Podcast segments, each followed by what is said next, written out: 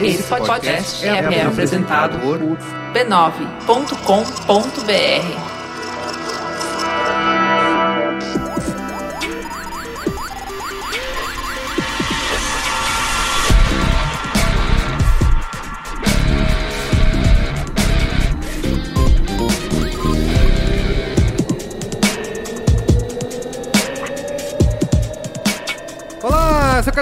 Esse é o Braincast número 188. Estou aqui hoje com Cristiano Dias. Boa noite, internet. Boa noite, Brasil. Boa, estamos recebendo aqui dois convidados ilustríssimos. Eduardo Martim, que é diretor de projetos na DM9. Olá, boa noite. E também para completando nossa cota de Martim, Martins, temos o Daniel Martins, Boa. que é diretor de operações digitais na Ogvi. E aí? Ogvi Brasil. Ogvi Brasil.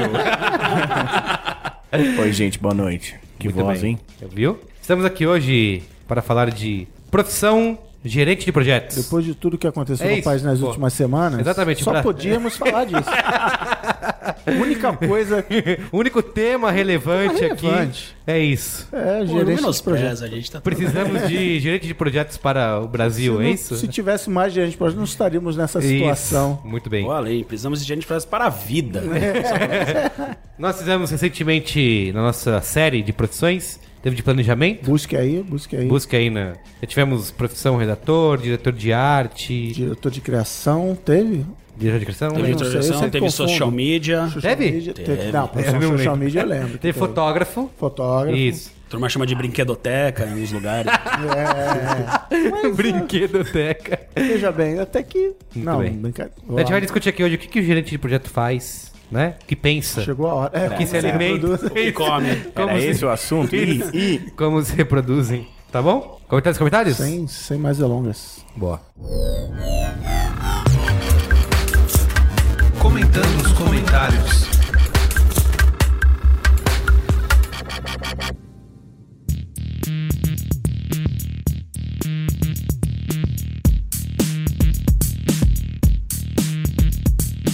Comentários, comentários. O último programa foi o, o número 187. Pô, eu queria elogiar o último programa. Ah, é? Que quando eu vi o tema franquia de internet, ah, falei, boa. puta. Eu ia perguntar qual era. É, tema mala, tá? É. Vai ficar falando de lei, de marco civil e tal, mas foi, foi bem didático. Foi, fez bem- sucesso. Tivemos nobres deputados, deputados aí compartilhando o, o Braincast da última E semana. achei bom, achei. é, foi bem elucidativo, direto ao ponto. Estão de parabéns aí. Tá bom. Que não Ó, será o programa de hoje, não será o caso. é, olha, o seguinte. Você viu que o presidente da acho, tá on fire, né? Que ele Hoje falou ele que falou, a- né? acabou Nossa, a, a era da internet limitada. Quem muito joga louco. online tem mais é que pagar. Isso, exatamente. muito. Quem joga Nossa, online consome cara. muita internet. é muito e eu, louco, né? eu retuitei alguém que falou assim hoje como é que é. Não importa o que aconteça no mundo, a culpa é sempre de quem joga videogame. É isso. Jogar videogame é o mal do universo. Nossa, cara. Tá bom, ó. Antes da gente passar aqui para o nosso monólogo do Guga Mafra, que ele mandou, eu quero lembrar. Tenho três recadinhos da paróquia aqui, Boa, tá bom? Nó, tá bom. Primeiro, agradecer aos nossos patronos, Ah, muito bom. quem colabora com o Braincast Sempre e, é bom. e faz parte do nosso grupo fechado lá no Facebook. Onde rolam lives exclusivas. Lives exclusivas, que não tá sendo o caso não- hoje, mas rolam. Estou invejando. Por motivo momento. de esquecimento mesmo. Isso. Mas você pode colaborar aí com o Braincast em Patreon, Sabe patreon.com.br Braincast. O tema antes de todo mundo. Sabe. Sabe Vê as capinhas, vê as capinhas, participa, Pega né? o link antes, pra baixar o episódio antes. Teoricamente. Dá palpite na pauta. Dá para pedir a mão. Zoa, zoa a gente Zoa a galera. na nossa Isso. cara. gente- Zoa o Egino, que vai sair no carnaval vestido de André Marques. Outro recadinho. Workshop de planejamento da Juva Lauer. vai acontecer aí. agora no dia 30 de abril. É um sábado. Planejamento de Love Brains. Tá? E é, ouvi dizer É. por aí, pelas ruas, que Pelas não ruas. é palestrinha. Não é palestrinha, é mão na É, massa. não, tá achando que vai passar Exatamente, um sábado. exatamente, tem uma na massa. Society, na Ilha de Caras. Não, Isso. vai trabalhar. Vai bem trabalhar de joia mesmo, hein? Você paga um sábado pra trabalhar. Isso, exatamente. essa é a ideia. E Tipo academia, né? Isso. Aí no post tem o link pra você fazer sua inscrição, tá bom? E meu último recadinho é indicar o Código Aberto, que hoje, Boa. nesse dia de hoje, terça-feira, 19 de abril, tá? Entrou um dia histórico para o Brasil. Foi ao ar o terceiro episódio do Código Aberto com a Carol Baracá, que é head de marketing do Spotify. Nós conversamos sobre a estratégia do, do Spotify. Essa onda aí chegou para ficar. Isso, estratégia Olha, do Spotify na América Latina. A metade que eu ouvi eu achei muito boa. Muito bem. Espero que a outra metade esteja.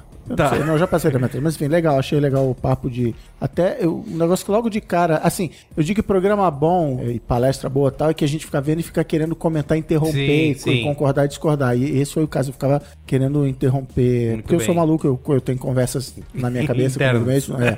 Gente E- que pergunta. Isso. Mas o, o negócio que você falou logo no início que eles chamaram para ser responsabilidade de desenvolver essa categoria de streaming Isso. como um todo, né? É, não E- era. Ah, vamos falar do Spotify da marca, né? Tem que Achei vender. bem legal. E Categoria. ela com essa visão de marketing, então pra quem é da área principalmente, bom programa. Muito bem. Você vai. Queria dizer também que É. o código aberto É. gera empregos, Ah, é? porque eu fechei essa semana um projeto com um dos três entrevistados Ah, é? até hoje. Olha só. Olha lá, olha lá. Não é nem com o Spotify, nem com quem trabalha de agência, mas não Então, posso dizer com quem foi. lo- Logo, Fechamos um job de, de 360 Muito bem. VR aí. Boa propaganda aqueles dias. Né? Pega o seu chequinho ali É, no saída. então, quem quiser ouvir, códigoaberto.b9.com.br. Boa. Tá? É isso. Então, deixa eu aqui ver o que, que o Guga Mafra preparou pra hoje. Ouçam aí na voz Guga. Pela banda larga, pela criptografia, pelo Batman e pelo Superman, pelas viagens a trabalho, pelo South by Southwest 2016, pelo Snapchat, pela acessibilidade dos conteúdos. Ele viu todos os podcasts até hoje, do, de 2016. Pela realidade virtual, pela autoajuda, pelos novos episódios de Star Wars, pelo ano de 2015, pelos novos episódios de Star Wars novamente, pela capacidade de previsão do comportamento do consumidor, pelos 20 anos de Toy Story. Nossa, eu vou ter que Ele vai ler tudo até, o- isso? até o número um. Que pariu. pelo título de maior conhecedor de How I Como Met vota, deputado? Como vota? Isso, como bota. Pelas muletas narrativas da ficção, pelos planejadores, pelo futuro do vídeo na internet, pela resistência do texto na internet, pela sobrevivência na crise, pela salvação do Twitter, pelos influenciadores na web, pela Expo 2015, pelos adblockers, pelo futuro do dinheiro, por São Paulo, umbigo do mundo, pelo fim do chaveco, por Steven Spielberg, pela cultura startup em agências, pela comida, pela Comic Con 2015, pelo Facebook, por Cannes, pela E3, pelo futuro da TV, pela morte lenta da interação na internet, pelos drones, pelas grandes leis da humanidade, pelo poker, pelo Brasil, pela salvação do mundo através da publicidade, pelo impacto da internet no jornalismo, pelo dinheiro e pela diversão, pela crise dos games da nova geração, pela batalha dos streams de música, pelo South by Southwest 2015, pelas férias, pelos ouvintes que acessam patreon.com/braincast e se tornam patrões e principalmente pela família. A família B9 de podcasts. A família octogonal. Nós votamos sim! sim aos e-mails sobre Braincast 187. muito bom, muito bom. Bom, cara, muito bom. Ai, ai. Pelo Hoje- prefeito de Montes Claros. um exemplo de, de administração. Nossa. que genial. Parabéns, Guga. Eu não entendi o que isso queria dizer até o fim do. Agora do fez negócio. sentido. É. Como vota deputado. Isso.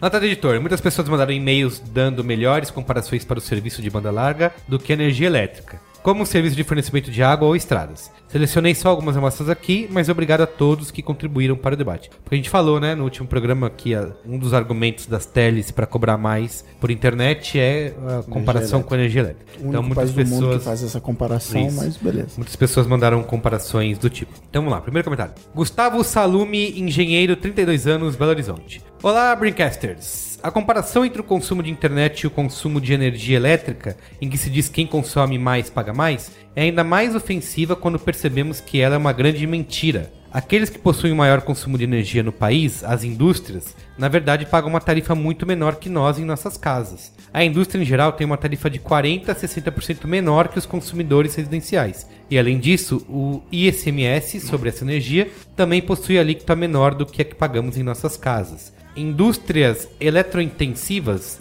aquelas nas quais o consumo de energia é tão grande que representa quase a totalidade dos custos da empresa, exemplo, transformação de alumínio, pagam tarifas ainda mais baixas, sendo em média 7 a 8 vezes mais baratas que as tarifas residenciais. Ou seja, a comparação não é apenas improcedente, como também é falsa. Grande abraço. Viu? Olha, é, foi uma parada que rolou na crise da água também, né? Que descobriram que algumas empresas e condomínios tinham acordos com a Sabesp de desconto, É, porque pagavam também menos. tinham muito consumo e tal. E aí o consumo residencial que representava, sei lá, acho que 5% né, É. do consumo, estava sendo punido por causa da crise É, hídrica. porque esses caras não tinham multa por. Muito bem. Daniel Augusto Duarte, consultor de tecnologia. Olá, acompanho o Braincast há muito tempo e não pude deixar passar o livre comércio proferido pela mesa sem que me atrevesse a comentar. Durante o governo militar, se adotou um modelo próprio de economia, fortemente focado no protecionismo das instituições nacionais, que perduram até hoje é o grande responsável pelo tão falado Fator Brasil. Um grande incentivador da corrupção está ligado indiretamente à facilidade de se formar cartéis.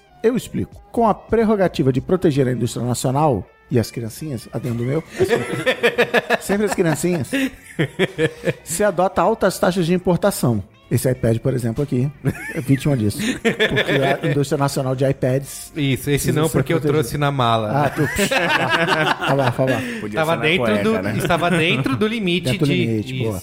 Porém, para a própria indústria se modernizar, ela teria que gastar muito importando novas tecnologias ou investir em desenvolvimento de tecnologias, a qual também necessita de equipamentos e maquinários importados. Outra consequência disso é a diminuição da qualidade do produto, uma vez que o fabricante não pode melhorar sua produção para aumentar sua margem de lucro, ele diminui a qualidade na matéria-prima sem que isso afete suas vendas, pelo simples fato de não ter um concorrente internacional de melhor qualidade. O fator Brasil aquele preço absurdo que determinadas marcas colocam em seu produto e diversos consumidores compram mesmo assim, está ligado diretamente às altas taxas de importação. Com relação à corrupção, esse sistema protecionista contribui pelo simples fato de dificultar com a finalidade de proteger o mercado interno. É pela dificuldade de importar que o cara que faz contêineres na China e molha a mão do cara da aduana para fazer vista grossa. E entramos na formação de cartel, já que é difícil determinada empresa internacional se estabelecer, as empresas já estabelecidas podem se associar e determinar o que bem entenderem para o mercado, já que esse não tem concorrente. Imagine se as teles atuais adotassem a tal limitação de franquia e que tivéssemos um sistema econômico com o modelo de aspas dele, livre comércio. De fato, sem protecionismo. Qualquer investidor poderia montar um provedor de internet, entre aspas também, sem limite de tráfego que abocanharia a maioria dos clientes das teles atuais, fazendo as mesmas quebrarem ou a mudar sua política de trabalho. Gostaria de abordar as possíveis soluções para isso, mas deixe para o meu programa de governo. De... Não, brincadeira. Gostaria de abordar possíveis soluções, mas tomaria o tempo restante do programa. Gostaria de aproveitar e deixar um abraço para o meu conterrâneo insulado Cris Dias, pela Ilha do Governador, Eu tava esperando a participação do Cris Dias até agora. É. Porra, demorou, hein, irmão? do qual compadeço da sua dor, pois adotei a alcunha de Dani Duarte nas redes e sou É. constantemente confundido com Danielas e afins. Tamo junto, é isso aí. É. É, Ah, é, classe dia- média sofre. né? Semana passada a menina do trabalho descobriu que meu nome é Cristiano, ela mandou Cristiano, como assim?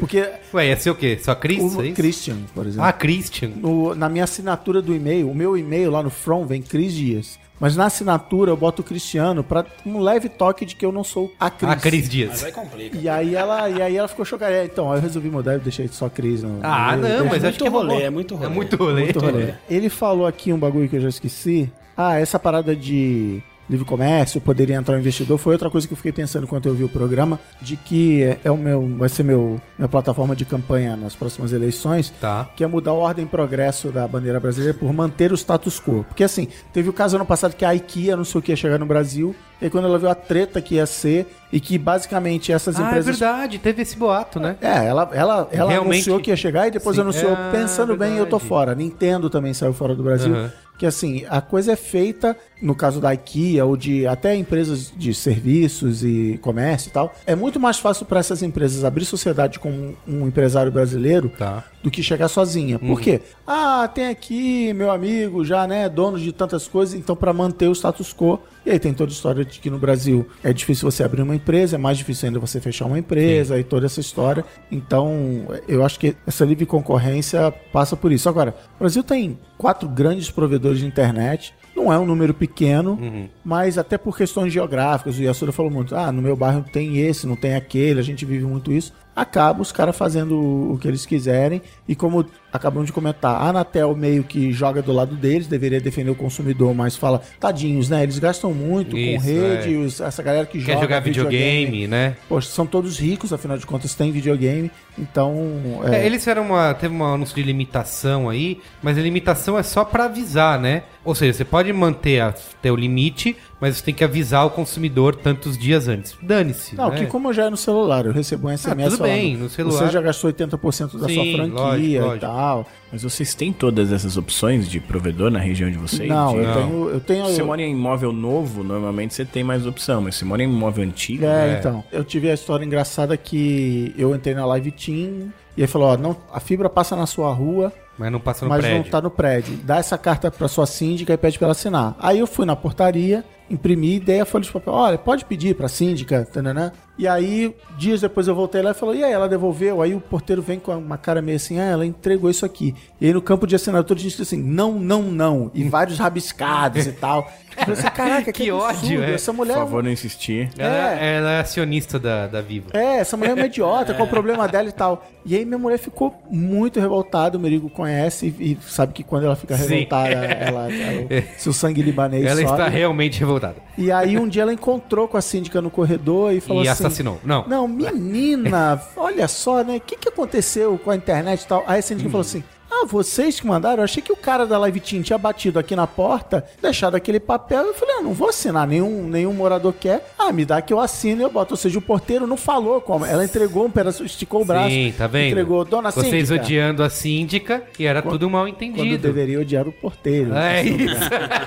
Porque você não costuma odiar o seu porteiro. Aí aparece o, o corpo, né? Um He-Man no final da moral da É, história. isso é. Hoje Ami- aprendemos. Hoje aprendemos, amiguinhos, que não devemos Mas julgar. é louco que assim, na minha antiga morada, é, eu tive exatamente o mesmo problema que você teve. E realmente era a síndica que não queria assinar porque ela ganhava alguma coisa de alguma Olha só. E a gente descobriu depois, inclusive, ela foi exonerada por esse motivo. Só em condomínio que isso acontece, né? Ela sofreu impeachment lá, né? Nossa. E Teve a votação dos. eu gostaria que vocês não falassem aqui sobre a Live Team, É. porque tá muito bom o serviço. Aí vocês ficam fazendo propaganda, aí muita gente ah, vai isso. azedar. Então, Vai- para. Mas você sabe que assim, lá- É ruim, não- eu tenho Live Team em casa e quis assinar aqui no escritório e não- aqui não passa. Aqui só tem a, a concorrente. E um cara me falou isso quando ele foi instalar a Live Team, quando eu mudei de endereço, que ainda bem que tinha na rua. O cara falou: ah, eles não têm ainda em todos os lugares, porque eles estão mesmo querendo manter essa, essa coisa da velocidade, então tá crescendo devagar. Não sei se é verdade ou não, mas pelo E jeito tem um, um Reply All.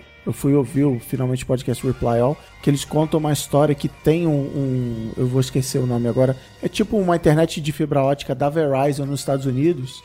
E é uma puta história louca, porque os caras. Verizon todo Fiber. mundo quer ter e ninguém consegue ter. Sim. Só que os caras gastam milhões em marketing. Em O cara, marketing. tem um cam... Ele ligando assim, tem um caminhão na porta da minha casa com um cartaz gigante. E eu não posso. quero, toma o meu dinheiro. moço, eu quero. É, e os caras assim, não, e aí uma puta viagem por que que não tem e tal. E... É que nem é do Google, não é? Que também é só no Kansas. Não, não, assim, a, a, a Verizon assinou um acordo com a cidade de Nova York que deveria ter até o ano tal na cidade inteira, mas eles basicamente só não caberam os prédios, eles foram passando pelas ruas principais, e aí a teoria dos caras é que entre esse início do projeto e agora, rolou uma mudança de direção na Verizon, que o cara, antes quem mandava era o cara do telefone fixo, e agora quem manda é o cara do celular, e o cara do celular fala, ah, foda-se internet fixa, eu quero ganhar dinheiro com o celular. Então, assim, só teorias, a Verizon não se pronunciou, ela se pronunciou dizendo que tá tudo certo, Sim, tá tudo funcionando e tal, mas é muito louco a história de que os caras, e, e o cara, assim, ele entrou no, no speed test e falou assim, aqui, banner do negócio, eu quero, eu não consigo. Então, tá no Reply All lá, procurem aí, que é, Tem que tomar cuidado, é né? Que daqui a pouco alguém fala, porra, e volta a conexão dos caras. Você tinha opção, né? Podia ligar pra tudo quanto era provedor. É. Depois da meia-noite dava. né? Ó, eu fazia pulso único e aí ficava único. meia-noite, conecta. Abre o Napster. Aquela foto striptease, né? Que abrindo assim. Isso! Aí parava no meio. o do- né? JPEG de 30k que Parava demorava. no meio da homenagem. Você falou, ih!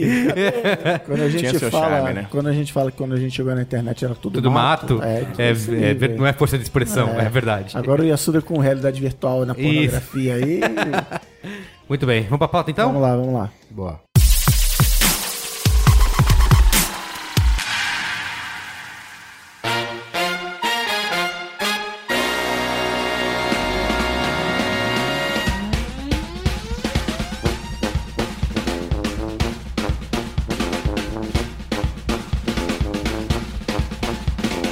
Profissão gerente de projetos eu acho que assim como planejamento, eu não- vocês podem me corrigir se eu estiver errado, vale dizer que essa área, né? Esse cargo, esse, essa profissão de ser gerente de projeto é algo relativamente novo, né? muito Jovem. jovem. Isso é verdade? Começou quando? Gestão de projetos não é tão nova. Eu acho que Gestão de projetos como um todo. como Sim, um sim. todo não é, não é tão nova. Até em agência você tem gerentes de projeto com muitos e muitos anos, com mais de 10, com mais de 15 anos em, em agência. Assim Tá. como a gente tem uma série de cargos digitais com 20 anos, sei lá, tem muita coisa assim. Mas eu acho que nos últimos anos aí, sei lá, de dois, três anos pra cá, é uma função que vem, vem se fortalecendo e transformando, não sei se essa palavra é boa, né? Mas transformando ali o, o ecossistema das agências, né? Quando a profissão começou em si, sei lá, tanto eu quanto o Dani, a gente tem mais de 15 anos como gerente de projetos, é, não tinha nem esse nome, né? A gente, eu acho que foi, a né, foi um cargo que mais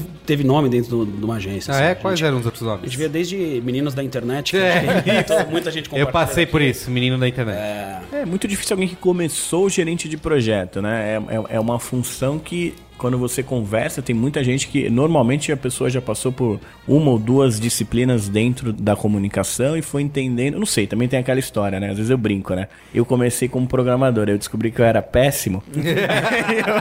eu falei, opa, peraí, Eu pra onde, eu, parecida, eu comecei pra como- onde eu- eu pulo? Eu comecei Eu como pulo. diretor de arte, eu vi que eu era péssimo. É, que eu não tinha aí- mais- Hoje em dia eu vejo que até tinha talento, eu devia ter continuado porque ganha mais.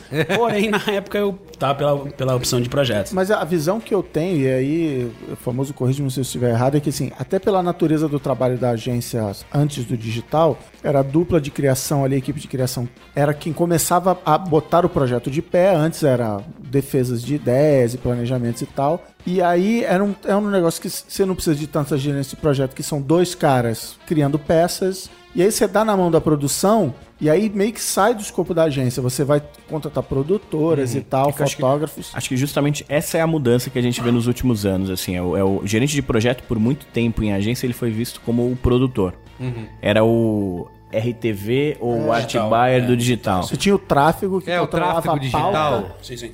É, você- o tráfego controla a pauta. ó, Hoje você vai trabalhar nesse job, amanhã você vai trabalhar naquele Leva papel job. pardo de um lado pro outro. É, envelopinho. Assim, é, a- a- o ofício da, da agência de projetos em comunicação, porque ele é muito diferente do que é o gerente de projetos no mercado. É o cara que constrói ponte, que, enfim. Tá, Tem tá. um, um gerente de projetos Em agência Em às vezes agência. também faz isso, né? Constrói ponte. faz show, né? Tem- tem- E nosso grupo mesmo de, de projetos que a gente discute sobre isso, a gente diverge com relação à origem. Pra mim, claramente, veio surgir a necessidade através do atendimento, assim como, na minha opinião, o planejamento foi. Você precisava de um cara ali especializado, basicamente no mundo digital, onde tinha um atendimento que orquestrava o andamento do job dentro da agência. A partir do momento que você tem um, um job que ele é digital e o atendimento não tem skill pra isso, contrataram-se menininhos da internet Tá.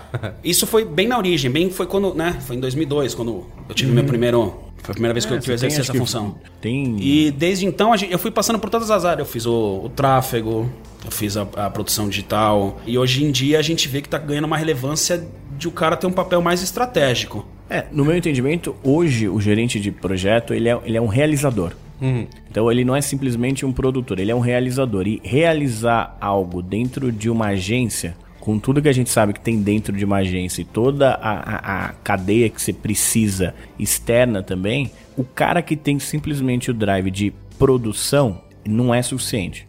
Você precisa ter hoje um drive de integração. E aí, claro, a gente, a gente suga né, nas metodologias clássicas que existem de, de gestão de projeto para colaborar, mas também não é isso. Porque a gente passou, né? Teve o GP produtor, Sim. depois a gente teve o GP caga-regra, né? O cara foi buscar metodologias que, claro, tem muita coisa útil, mas não adianta você chegar dentro de uma agência e querer trabalhar dentro de condições totalmente pré-estabelecidas e imutáveis, que você vai ser taxado de louco, como alguns foram taxados de louco. Então acho que o drive é ser realizador. Tá, isso, eu queria entrar nisso, assim, que qual é o papel de um gerente de projeto? Qual é um dia normal de vocês na- dentro da agência? Tem o, o gerente de projetos de produtora, que aí sim tem uma, uma função muito mais operacional. Você tem o gerente de projetos de agência digital, que por vezes faz o papel até do atendimento, às vezes faz o papel do planejamento, até, faz até o papel às vezes de programador, se o cara, É. se o cara souber programar. E tem o gerente de projetos que trabalha em agência de advertising, que é o nosso caso. Que aí sim eu acho que é muito mais esse skill que o Dani falou de, de realizador. É um cara que ele amarra todas as pontas. Porque quando hoje você fala numa agência de novas disciplinas, que inclusive eu acho que será o seu próximo profissão, né? Profissão BI, profissão Sim. performance, profissão Tá. que não são as clássicas. Uhum. Hoje nem tanto, mas assim, há um ano atrás, quando você falava sobre performance, tomava-se um susto. O que, que é isso? Que bicho é É o esse? Viagra, vou tomar. É. e era geralmente quando chamavam um gerente de projetos, falava, meu, o que, que é isso, né? Então a gente tinha um papel até educativo dentro da agência. Que eu agora tenho que me preocupar com isso? Era só o É. que me faltava. Mas era só o print e o filme? Como é que faz Sim, agora? é. Então, eu acho que diferencia-se esses três skills que são completamente diferentes no mesmo ofício, né? Que é o gerenciamento de projetos. É, Kiko, lá quando começou, quando a internet era mato e, e a vida estava saindo dos oceanos e ganhando os continentes, Você é daqui emocionado. a galera da internet, o rapazinho do site, Isso, era, era de TI. Eram os caras que sabiam programar e que a publicidade dentro da- do cliente, né? Você, ah, vamos fazer um site? Ah, site roda onde? No computador? Fala com o gerente de TI da minha empresa. Aí o gerente de TI da empresa dele ligava pra empresa que fazia o, software lá da folha de pagamento e falava, faz um site. E aí esse cara se colava com o designer e ele fazia um site. Então, esses caras nunca passaram por agência de publicidade e não tinham o jeito de trabalhar de agência de publicidade. Aí o mercado foi crescendo, crescendo, crescendo. Agências digitais foram compradas, foram crescendo, foram virando full service e tal. E aí disciplinas de TI, de, de processamento de dados, começaram a entrar no mundo da agência, porque, de novo, a complexidade, a duração dos projetos passou a ser maior. Era, era até uma dor que eu tinha quando eu era Creative Technologist, que era isso, assim. E não era. Na época era uma crítica, mas hoje não é mais. Assim, a agência não tem o cacuete de, de botar um software de pé. Ela foi desenhada de um jeito para botar uma página de revista, É, filme é de porque televisão. a, a comunicação antigamente, na minha opinião, ela tinha fim, né? Quando você tinha É, o print, verdade. quando você tinha o filme, acabou. Acabou, Próximo verdade. job, próximo flight. Isso. E quando se desenha um cenário onde o job não tem fim, quando você colocou algo no ar, no Igual digital, A palavra manutenção. Fudeu. azedou o rolê, cara. Como é que eu faço isso? Né? Como é que eu mas isso? A, a agência não sabe nem cobrar. As empresas de TI clássicas, que não tem nada a ver com publicidade, muitas o dinheiro vem da manutenção. Tipo assim, ah, eu, eu te dou o software do banco aqui de graça, porque Mas você vai eu vou te pagar cobrar uma- um milhão por mês pra Sim. poder manter esse treco de pé. E, e a agência é o contrário, assim. Tá, tá aqui o job, tá Mas aqui a acho que- mídia. Tentando responder diretamente, assim, acho que o gerente de projeto ele realiza, o gerente de projeto ele facilita, mas o, o dia do gerente de projeto ele, ele é feliz quando ele consegue, de forma razoável, aterrizar as expectativas de todos. Acho que é, é muito isso, saca? Ele, o gerente de projeto ele tem um compromisso claro com grana, ele precisa Pensar controlar grana, grana, ele tem um compromisso claro com prazo, ele tem um compromisso claro com coisas que estão combinadas, Com a qualidade. mas ele, ele tem um compromisso com qualidade, mas ele, ele, no fim, o gerente de projeto, ele. É aquela história. O que, que faz o gerente de projeto? Ele, ele, em tese, ele não faz nada, ele depende das outras pessoas não para fazer quanto alguma é complicado coisa, eu né? explicar pra minha mãe o que eu faço. Ah, Né? mas Porque é minha gerente, tamo- né? Já é legal, né? Já é, já é um bom ponto de partida. né? Já Pô, mas, pô, gerente, o diretor né? de arte é melhor. É, né? é um Imagina lá na Vila partida. falando sou diretor de arte. Diretor não, de arte, esse acabou, é diretor. Mas assim, isso exclui, por exemplo, o papel do atendimento? Eu acho que não exclui o papel do Safadinho essa atendimento. É, excelente, né? É, não exclui. Não o sabia de nada, do acabei de encontrar vocês. Eu acho que na verdade ele complementa o papel do atendimento, uma vez que os papéis estão bem claros para os envolvidos. Eu acho que a gente tem excelentes atendimentos no mercado que talvez alguns têm consciência, outros não, mas que eles atuam como um gerente de projeto. Mas no nosso mercado ainda é, é um pouco confusa essas duas funções. Quando você vai para o mercado externo, você tem muito mais clareza. O cara de atendimento, ele é o Peter Campbell, sabe? Ele é aquele cara que está preocupado com um, um, gerar uma oportunidade, ele é aquele cara que está atrás de novos negócios, é aquele cara que garante um relacionamento claro, é o cara que conecta cliente e agência. O gerente de projetos, ele também é aquele cara que está conectado no cliente, mas ele tem uma responsabilidade com a realização do trabalho. Ele entra em cena quando vira job. O cara, Ah, o é, cara que eu... eu- errei o nome lá no Profissão Planejador, John Silver, John. É, que eu errei. Vou... É, vai errar de Agora fodeu que na minha cabeça tá tudo um grande nó. Ele não fala de gerente de projetos, mas Ah, ele eu sei, do, do livro do lá. Verdades, Mentiras e Advertising lá. Tá, desculpa. Ele fala que o atendimento defende o interesse do cliente, o planejamento defende o interesse do consumidor, e aí os planejadores aqui da mesa discordaram de mim. Mas o. E aí eu vou inventar aqui que o compromisso do gerente de projeto é, é o comprometimento dele é com o projeto, com a execução, daquilo virar realidade. Sim. Exatamente. E por que, que eu tô falando isso? Uma grande cagada que rolou na minha carreira foi eu trabalhava numa agênciazinha digital minúscula no Canadá e o gerente de projeto saiu e o dono da agência, que era o atendimento, virou e falou assim: não, eu vou ser atendimento e gerente de projeto. E óbvio que deu, deu merda, porque uma, para mim, a maior capacidade do gerente de projeto é saber dizer não, tanto pra dentro quanto pra fora. Ele sabe, agora é hora de eu dizer, não, filho, você vai virar à noite, que você se fudeu, Sim. ou vai virar pro cliente, pro atendimento e falar: não, isso aqui não tava no escopo, eu não vou fazer, não tem prazo e tal. E como o cara era atendimento, ele dizia sim pra tudo que o cliente falava, porque era o papel dele. Sim. Ele fez isso a vida inteira e eu é, é, sempre estourava na minha mão. Ah, mas o cliente vai ficar chateado. Cara, mas não tava no escopo. Então, assim, o atendimento é isso. Não pode haver essa mistura. Mas percebe que tem uma sensibilidade aí de. Isso também é uma outra. Eu vejo que é uma outra evolução. Tem uma geração de. Nossa, é forte falar isso, né? Que tem uma geração.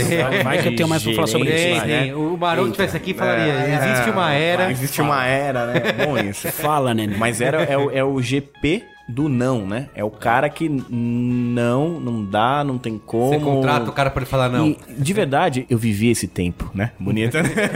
Não, e, e eu a vivi gente esse sofre tempo até onde hoje. era bonito isso. falar não, né? Foi bonito. Porra, o GP Fazer é o o cara bad que cop. fala não. É, o bad cop. E hoje, acho que e quem ganhou espaço com isso foi justamente o cara que consegue ter essa sensibilidade de entender, cara, onde eu devo ser incisivo com o time inteiro, onde eu devo ser incisivo com o cliente, mas como é que eu faço esse equilíbrio entre pontuar o que existe de barreira para a realização do, do projeto, mas ao mesmo tempo trazer. Puta, é meio. É, é- Vai, vai. Quase consultor, né? Quase consultor, né? Vai. É pontuar o que existe de barreira, mas também enxergar as oportunidades. né? Tá que eu pariu, irmão.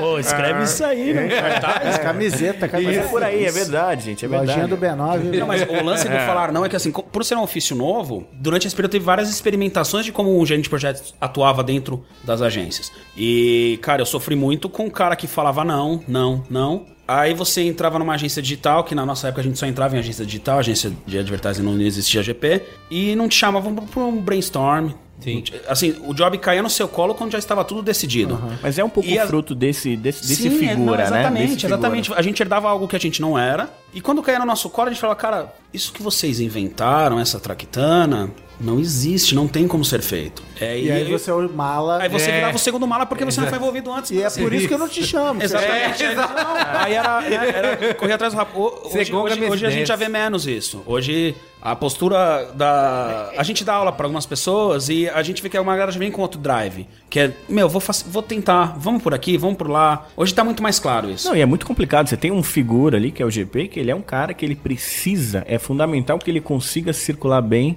Entre as áreas. entre as áreas. E se ele é taxado desse cara inadequado. ah, Fodeu. Ninguém chama. Ninguém chama o cara que, em tese, é responsável por ah, amarrar e garantir que todo mundo tá se falando, que a coisa tá integrada, que existe clareza do que é esperado. Você compromete tudo.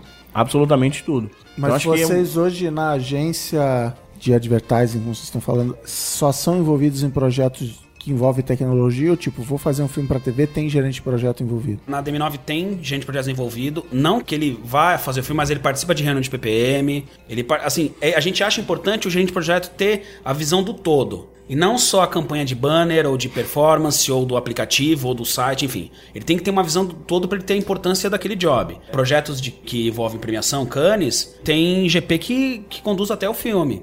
Então, assim, a gente já consegue entrar em outras áreas, mas sempre com, com parcimônia, sempre respeitando o espaço de cada um, porque a gente sabe que ainda hoje em agência a gente tem grandes barreiras, né? Não, existem áreas específicas para algumas funções dentro das agências aqui no Brasil. Agora, falando pela OGV, hoje o gerente de projeto ele é envolvido no momento zero da maioria Sim. das nossas iniciativas. Se ele vai ser o responsável pela amarração de tudo aquilo que está sendo executado, depende. Em alguns casos mais, em outros casos menos. Obviamente, onde existe o digital como a entrega final, porque você pode ter um projeto digital que envolve evento, que envolve produção de filme, que envolve produção de foto, que você tem produção gráfica envolvida, que passa por isso, mas majoritariamente é uma entrega digital. Nesse, sem dúvida nenhuma, o gerente de projeto lidera essa amarração, mas a participação do gerente de projeto, mesmo em projetos onde você vai ter uma área especialista fazendo uma entrega, hoje é uma realidade pra gente e, pelo menos na minha visão, é, é o é para onde caminha a, a, a, função. É, é, é, o cenário que você falou é bem interessante, porque assim, depende da entrega do projeto final. A gente acabou de fazer um.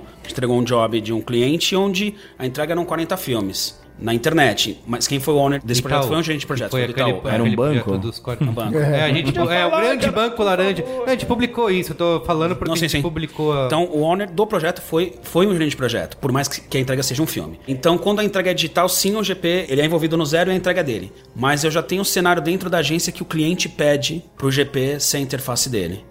Tem clientes que pedem. Fala, não, eu quero que... Aí quero não conversar- gera uma ciumeira? Não gera, porque geralmente quando o cliente pede isso, é algo muito específico e é digital. Tá. É, então, tem atendimento que sim. Mas ah, não- lá dentro não tem muito, porque o atendimento ele, ele entende que, cara, ele vai ser um cotovelo no processo, se ele entrar. E ele também, às vezes, não, não, não tá. às vezes, às vezes ele não tá interessado, assim, pra ele não, O não é GP cara. precisa entender isso. Também teve aquele momento do GP centralizador e que ele tudo precisa passar por ele, ele não consegue entender nenhum tipo de processo de flow que não passe por ele. O GP precisa, principalmente numa agência que entrega absolutamente tudo para o cliente, uma agência integrada, enfim, ele precisa entender que nem sempre ele vai estar a par de absolutamente 100% de todas as entregas que acontecem, porque a- essas agências mais maduras, sei lá, tô falando de Ogilvy, tô falando de DM9, todas as, as outras agências desse porte, as áreas são super maduras, as Sim. áreas especialistas são super maduras, então tem muita coisa que É, acontece. eu, não, assim, eu não quero insistir nessa, nessa polêmica, mas uma coisa que eu imagino assim, vocês contando como que é a- essa relação, será que, não digo todos, mas que a maioria dos atendimentos daqui pro futuro vão querer se transformar em gerente de projeto? Isso eu emendo com a minha próxima pergunta é, qual é a formação de um gerente de projeto para trabalhar em agência? Ele, tem, ele estuda comunicação, ele estuda publicidade, ou ele vem Tá, de outras áreas? É, vou falar algo que eu nem deveria, mas eu vou falar. Não, mas vai ficar bom. Vamos lá. É, há alguns anos atrás, sei lá, dois ou três anos atrás, a DM9 tomou uma decisão de não ter mais gerente de projeto e o atendimento faria, Essa, faria, essa faria função. essa função e não deu certo. Polêmica. Não, não, não deu certo. Simplesmente não deu certo.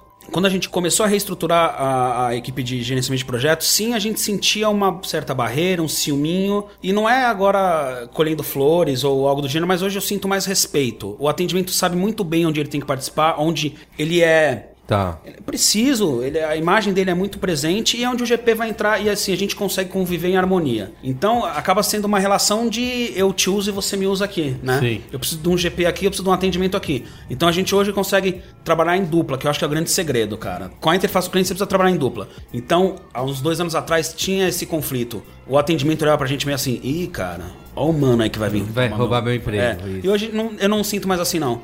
É, mas a visão, acho que a visão também das agências está mudando nesse sentido de ter estruturas muito mais horizontais, a coisa é muito mais orgânica. Você, em tese, a gente está deixando de sair de uma estrutura tão departamentalizada e a coisa está se misturando um pouquinho mais. Enfim, sei lá, você tem a criação menos fechada, você tem criação e planejamento trabalhando mais, mais, mais integrados. Enfim, eu, eu- pelo menos eu em mídia com muito mais evidência dentro da estrutura. Então, eu não sei, a tecnologia influenciando absolutamente todas as áreas dentro de uma estrutura. Então, assim, eu acho que assim, o atendimento também nos últimos nos anos, aí, enfim, desde que existe a função, ganhou muita responsabilidade. A gente fala do atendimento Peter Campbell, mas quem é que pode hoje ter o privilégio de ficar único e exclusivamente no relacionamento com o cliente. A demanda das agências, a forma que as agências estão trabalhando, o cuidado que existe, as entregas que existem operacionais que o atendimento precisa fazer, é, cada vez mais tira ele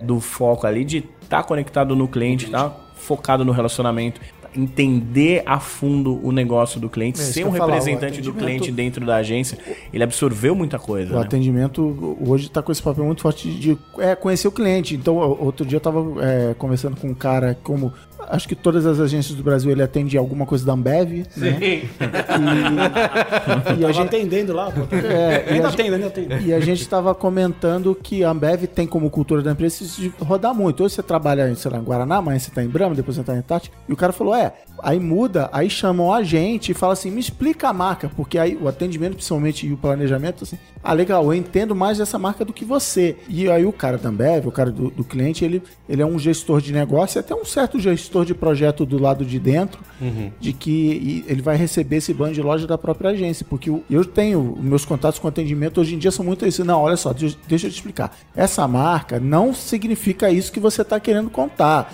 Essa marca é outra coisa tal. E, e não precisa vir um diretor de criação me explicar isso. É o atendimento que me conta essa história. Boa. E assim, a formação de um profissional. Já tivemos profissão atendimento? Não, ainda não. Olha aí. Tá aí, tá. Olha a oportunidade. Tá ticando aí. Quem quer trabalhar como gerente de projetos, qual é o caminho? Tem que fazer o quê? Estudar o quê? Qual é a trajetória? Acho que a gente está falando do gerente de projetos de, de agência, né? Isso. Eu acho que ele, muito do que o cara vai utilizar no dia a dia dele tem a ver com o tanto que ele conhece o ecossistema de uma agência. Então, assim, se ele tiver qualquer formação em comunicação, acho que é suficiente. Precisa da formação em comunicação, da formação dessa especialidade, ela não é um requisito fundamental para o gerente de projeto de agência conseguir ser bem sucedido. Mas, com certeza, uma formação em comunicação Ajuda. ajuda. Mas Ah, eu acho que o, administração de empresas, a famosa É. tem forma bastante gerente. gente. Sim, sim, Tem, tem, tem, bastante assim, gente. Por exemplo, a minha formação é marketing. Sim, eu me dei super bem no meio. A questão é, O cara pode ser um engenheiro e decidir. muito, mas muito. Sim, sim. muito. engenheiro Muito. domina o mundo em geral, né? Os engenheiros estão...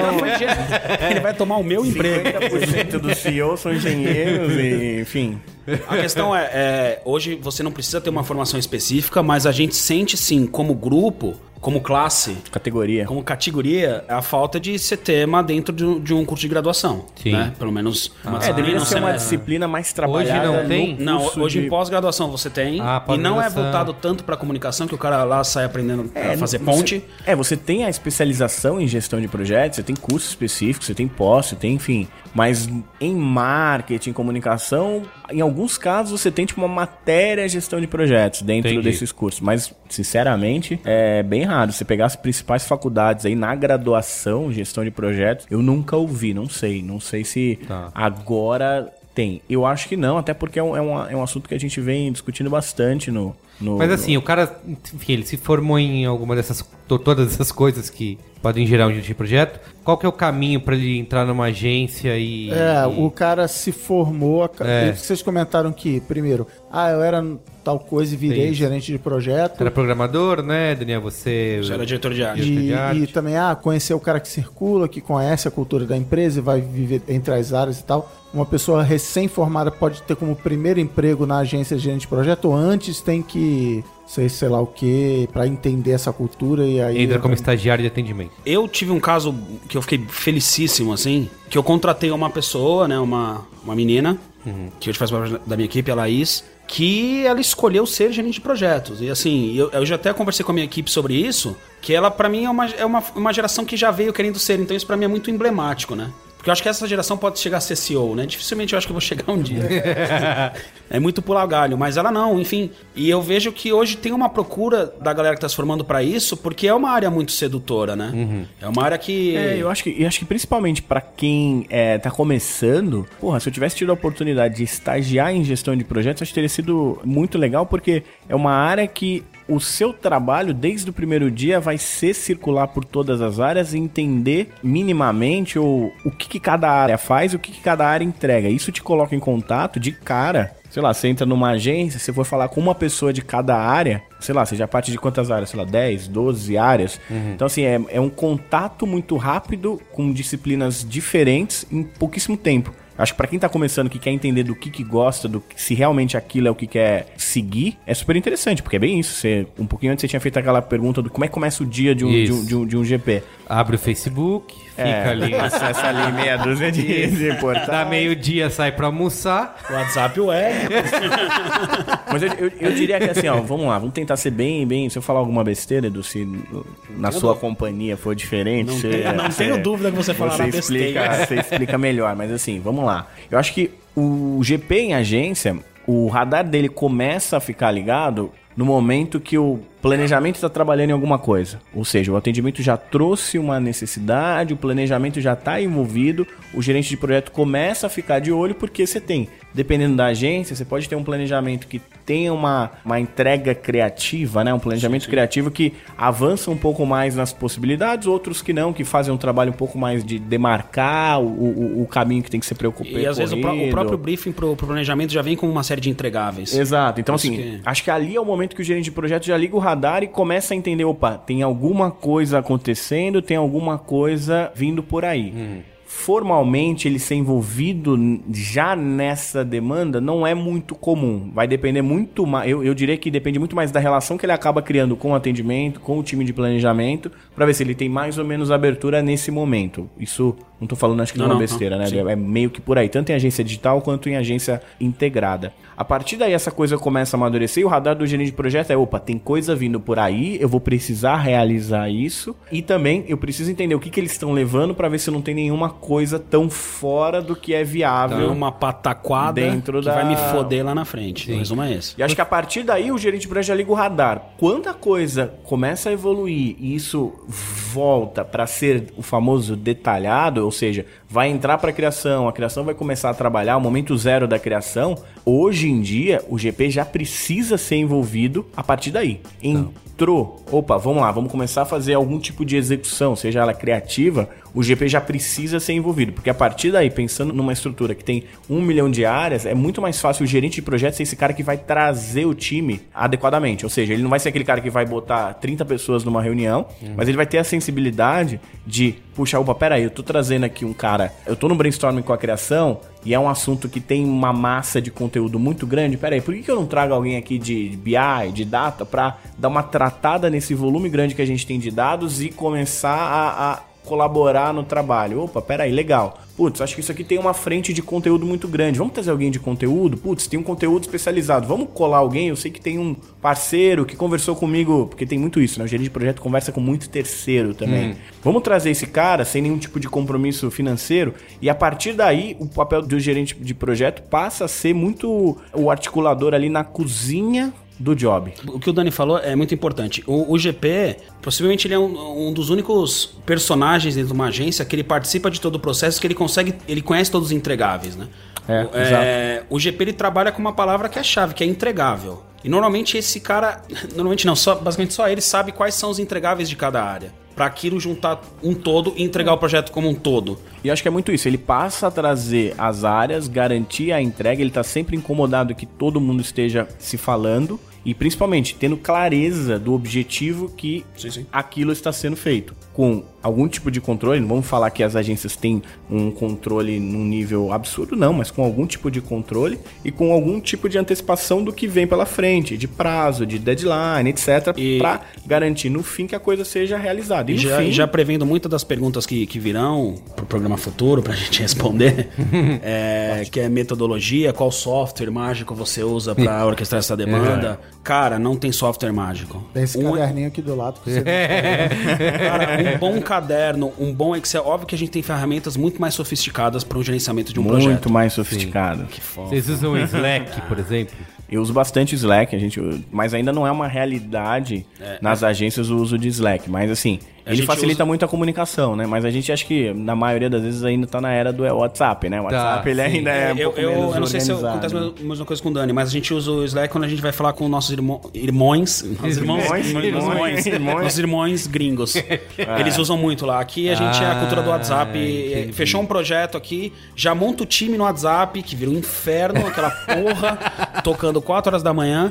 Mas enfim, é, a gente já tem essa cultura de criar um grupo no WhatsApp. Compartilhando meme, que é- rola GIF é. animado nos grupos. De... Aí você erra, né? Mas acho que é muito isso, assim, o início do job pro GPL ele começa a pintar no radar dele, o momento que cai no planejamento, porque ele tá preocupado com o que vai acontecer, momento zero da criação ele tá completamente envolvido e ele é esse articulador para trazer todas as áreas e a partir daí, qualquer entregável que sai das áreas, ele precisa participar e garantir que vai acontecer dentro das condições combinadas entre as partes. É porque eu né? tenho É entregas tipo- internas, né? Eu tenho um insumo de uma área que vem para outra começar a trabalhar e eu tenho a entrega externa, que é a entrega para o meu freguês, que é o produto final, ou um step de aprovação. Então, basicamente, o gerente de projetos ele trabalha com entregas e com pessoas. Isso é muito importante e eu vou tocar muito nisso. GP precisa falar com pessoas. É, isso entra nas perguntas que eu ia fazer, que é o seguinte: as habilidades pra você Mas ser. deixa, eu- deixa eu fazer, é, é, tem a ver com habilidade, mas a pergunta bem chavão assim que é. A pergunta muito baseada em chavão. Que eu sei que não é verdade, mas vamos usar o chavão como ferramenta. Tem aquela história, ah, você desenha bem, Isso. você vai ser diretor de Diretor de arte. arte. Você é engraçado, vai ser redator. Qual é o perfil do cara na faculdade que vai falar assim, não, você... É organizado? É o cara que é Cara, organizado. eu vou, eu vou ser simplista. tá? Eu acho que organizado e nerd. Mas não é nerd no sentido nerd de, de- Ele é um cara que tem que estar antenado com novas, novos meios, novas tecnologias, mas ele tem que ter uma relação interpessoal muito foda. Isso mas pra mim é a premissa. Mas o cara tem que ter aquele tesão em ver a coisa de pé, sabe? É o cara que junta. Tem o quê? é, Tesão de ver o quê? Ficou boa essa daí. Pede pra cortar. Tesão de ver a coisa de pé, tá vamos bom? mudar, vamos mudar então. Vamos falar melhor assim. É o cara que é o cara faz a que vaquinha pra comprar cerveja e junta a galera pra carregar o o engradado. É, É, ele é o cara que ele, ele As metáforas da vida, né? E depois se preocupa com o engove quando todo mundo estiver bêbado. Ah, o GP ele pensa em exatamente. tudo. Ele pensa até Exatamente. a entrega final. Mas é muito isso, o cara tem que ter um. um- nossa, eu, não- eu ia falar um prazer, né? Tá, tá bem complicado, né? Estou com medo que eu dividir o táxi dizer, com você na volta. Isso significa que você gosta do seu trabalho, né? Você gosta do Mas que é você isso, faz. o cara precisa curtir, ver a coisa realizada. Se a pessoa não tem esse compromisso com o que está sendo feito, é muito complicado para CGP. Porque assim, primeiro, não pode querer ser o cara que mais aparece. Ele precisa entender o papel dele. O GP não, não existe para aparecer. Uhum. né? Muito pelo contrário. Pelo contrário, ele é- acho que é muito mais um trabalho de bastidor, onde ele fica feliz que as coisas aconteceram e tem até alguém aparecendo. Eu falo isso pra minha equipe, Acho que é quanto muito menos isso. eu ouço o nome das pessoas da minha equipe, mais eu fico feliz. A não ser quando é elogio, né? É. Mas, é, tipo cara... efeito especial de filme, né? Ideal é que você não repare. É, que- isso. Tipo Você design, reparar, né? é. Quando você começa a reparar demais no design, é que tem alguma coisa errada. Mas, cara, né? você- a a gente falou em organização, você falou em relação interpessoal, tem que ser um bom negociador também, porque você tem tantas pessoas pra tentar acalmar, né? Tanto o cliente como a própria gente. Sim, acho que, acho que tem que ser. Acho que mais do que negociador, ele tem que ser flexível, né? também. Tem que conseguir entender o momento de ser mais incisivo, menos incisivo. Precisa entender que tem que ser flexível algumas vezes. Ah, mas eu não sei se é a palavra boa é o cara precisa ser bom negociador. É que eu acho que você saber lidar com gente implica que de alguma forma você sabe negociar alguma coisa. É que, é que naturalmente a profissão do GP ele vai passar por negociação financeira, então vai ajudar se ele tiver algum tipo de conhecimento, inclusive Vai teórico. negociar o preço com o fornecedor, sobre por exemplo. Sim, sim, ele vai, ele vai. É, é função do gerente de projeto.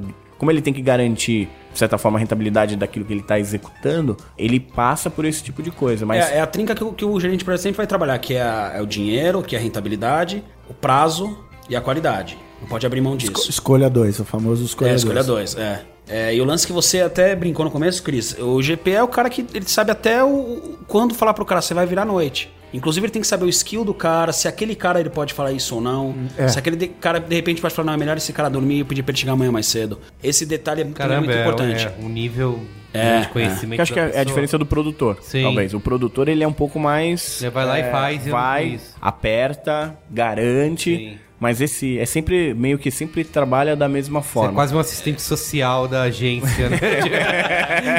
Não só da agência como do fornecedor, porque assim, por mais que a gente fala que o GP não é só um produtor digital, ele tem uma carteira de produtoras que ele trabalha. Ou até quando ele tem uma equipe interna que produz. Isso é. O Dani até tem equipe interna, mas a gente, por exemplo, na Terminal a gente faz mais com o terceiro. Então tem o terceiro que é para entregar o dia a dia, que assim, a gente sabe que a qualidade não. É uma qualidade ok e ele entrega rápido Suficiente. e o preço é justo. Tem o, o- fornecedor que ele entrega muito bem, mas ele é o famoso punheteiro, ele, ele vai atrasar e você já tem que prever esse atraso dele. Sim. Tem um cara que é baratinho, que é o sai da frente. E tem o cara, e assim, e todos esses você tem que ter a segurança que é o cara que vai virar a noite com você, que você só sabe quem é, sua produtora parceira, ou dentro da sua agência, quem é o cara firmeza, é quando o cara vira a primeira noite com você. Porque assim, PPT, Keynote, apresentaçãozinha é muito fácil, cara. É muito fácil, todo mundo faz muito bem. Mas quando o pau come, são pouquíssimas pessoas que estão ali com você. E quando o GP descobre quem são essas pessoas, cara, é a chave do sucesso da carreira dele. Seja dentro da agência, seja com produtor, enfim. E é um bom sinal também, ou, ou um sinal de que o cara é um mau GP, é quando ele fala, você vai virar à noite, tchau, te vejo amanhã de manhã. É, assim, eu, eu já virei noite com GP que o cara ficou jogando paciência do Windows 95, sei lá o que que era, mas o cara ficou Tava lá, ali, entendeu? tava É. ali. Crush. É, é muito ali. complicado. Também é o GP reclamão, né? O cara reclama de tudo, reclama do cliente, reclama do atendimento, reclama do planejamento, reclama da criação. Ele é, o- é o cara que cria a discórdia. Você fala, cara, Isso não é criação que faz? é Não é o pessoal que é usa mouse de caneta? é muito complicado o GP que traz isso pro dia a dia, porque, cara, é muito fácil. Você está circulando em todas as áreas. Você viu que alguém reclamou, você traz a, a, a encrenca, joga aquela maldade. É, o cara tem que gerenciar a crise também, né? É, o cara tem que ele tá gerenciando gente. Então, assim, se ele não tivesse a sensibilidade do que, que ele pode ou não pode falar, a hora exata de falar uma coisa ou não, é muito complicado. Ele pode azedar uma entrega e no fim o compromisso dele é com essa entrega, é o tal do ter tesão em ver a coisa de pé, né? Isso é sensacional. irmão. eu queria usar Se esse não tiver Título, Eu queria usar isso de, é, usar isso de título do programa. Profissão, ou não, ou de subtítulo, pelo menos. Eu ia pedir pra minha, minha mãe ouvir esse programa. você tá Profissão, gerente de projeto. O tesão de ver a coisa de pé. coisa de pé. É sensacional, um bom slogan. E assim, vocês, vocês me contaram que vocês já estão colocando de pé, né? Aproveitando. Um- que nem tem o grupo de planejamento. Tem o GGP. É, como que é? Conta aí. Pra, ó, pra escolher o nome foi uma treta. foi um pau, foram uns nove almoços pra gente escolher. É, é tão criativo o nome. A gente escolheu que foi. Qual que foi? Grupo de projetos. Assim, foram almoços, almoços pra virar grupo de projetos. Mas aí o GP aí fudeu, né? Ah, vou lá no GP. Mas qual Ah, GP você vai? É. Então, a gente teve essa discussão. falei, Não, vamos voltar, por favor. Deus. Talvez eu até tenha, nem sei se é esse o nome, né?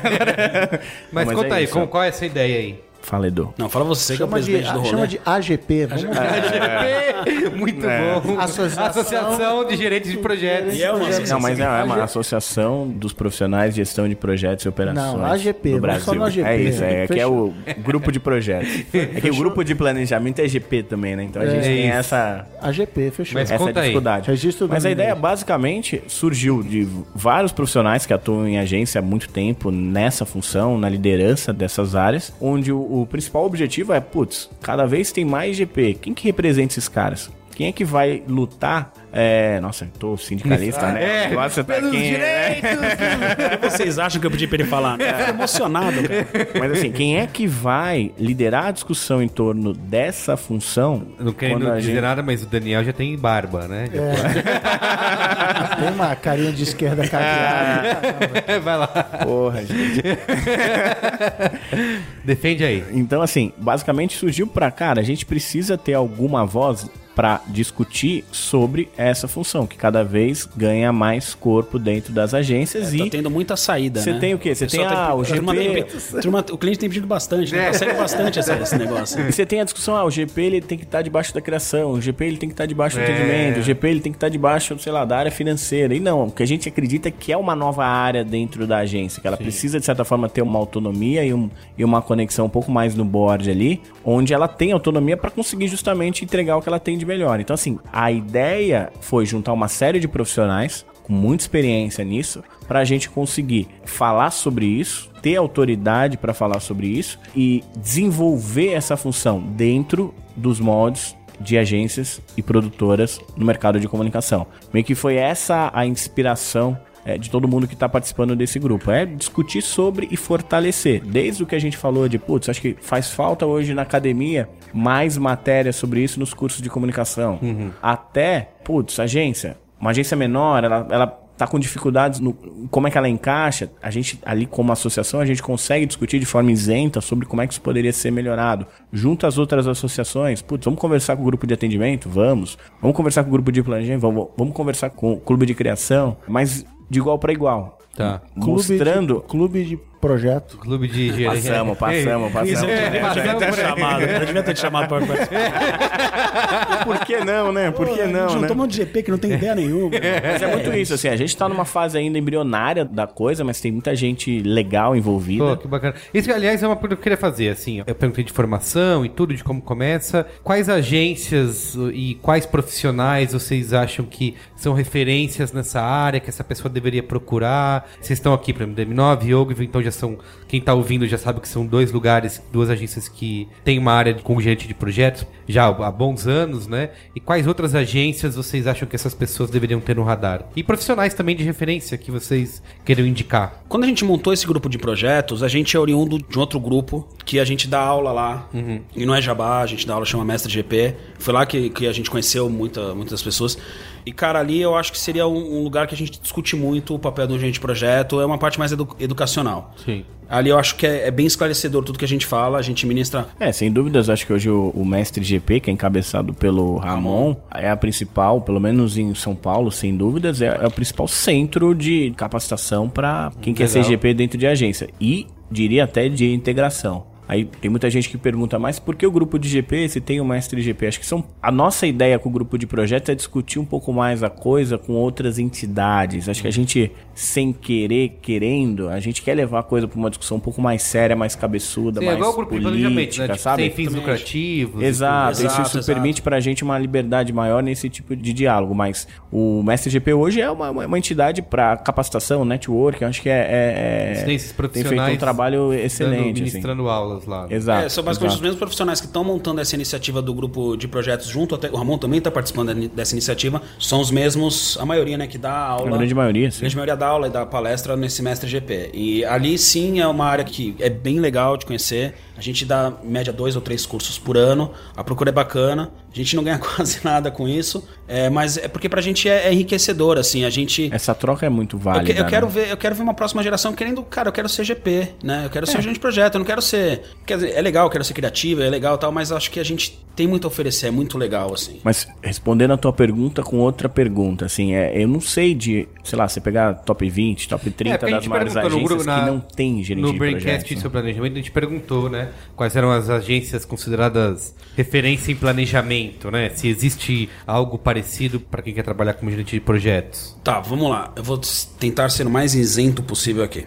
Eu acho que o fato de a gente abrir eh, essa proposta do grupo de projetos é porque eu, pelo menos, eu careço muito de ter alguém que me represente lá em cima. A gente tem pessoas que fizeram isso, mas hoje em dia eu acho que eu preciso de alguém que, que me represente. Seria muito. Como é que É, é? é que eu acho que Seria muito tem uma- saco assim, por exemplo. O Dani sempre foi. é, Eu sou mais novo, obviamente. O Dani sempre foi. Obviamente. O Dani sempre foi referência pra mim. É ele que eu me espelhei pra minha carreira. não- Assim, tá Sempre puxar bem. o saco. Sempre puxar o saco. Mas eu, eu sinto essa carência. É o tesão por ver a coisa de pé, né? É, hoje em dia, a referência em gerenciamento de projetos, dificilmente a gente vai ver em agência grande, assim. Eu acho que é difícil. Acho que a gente não tá escolas. ainda nesse nível, sabe? É, As agências estão. Todas têm. Tá. Mas é muito difícil. Por, por exemplo, é, é fácil você falar, porra, essa agência aqui tem claramente a criação Sim, é, lógico, o, tá é o mais forte. Entendi. Planejamento, talvez você tenha, eu tenho assim uma noção de, putz, essa agência aqui, por conta do sócio tal, sempre É, foi muito forte em verdade, planejamento. verdade. Mas mesmo assim, ainda é uma disciplina mais, muito mais recente do que Sim, criação. É, tem duas agências que eu acho que se Gestão destacam. ainda de projetos e- ainda é, e- é em gestão é a difícil? Isobar, que é sabido que os processos são bem, são bem desenhados. E um pouco da FBIS também, eu acho que... E são Bacana. agências digitais. Sim. As, Eu- as digitais têm isso mais É no DNA, seu cara, no DNA. Ah, exatamente. É claro, assim. São duas agências, a a Isobar com certeza, a FB, se eu não me engano, fundadas por caras de tecnologia, aquilo que eu falei lá no início. Então, caras- sim, é, sim. então É, o cara, né, não, eu preciso disso, senão não faz sentido. Agora, o meu trabalho do Daniel, com certeza, é, é trazer isso para as nossas agências, é trazer processo, é trazer novas metodologias,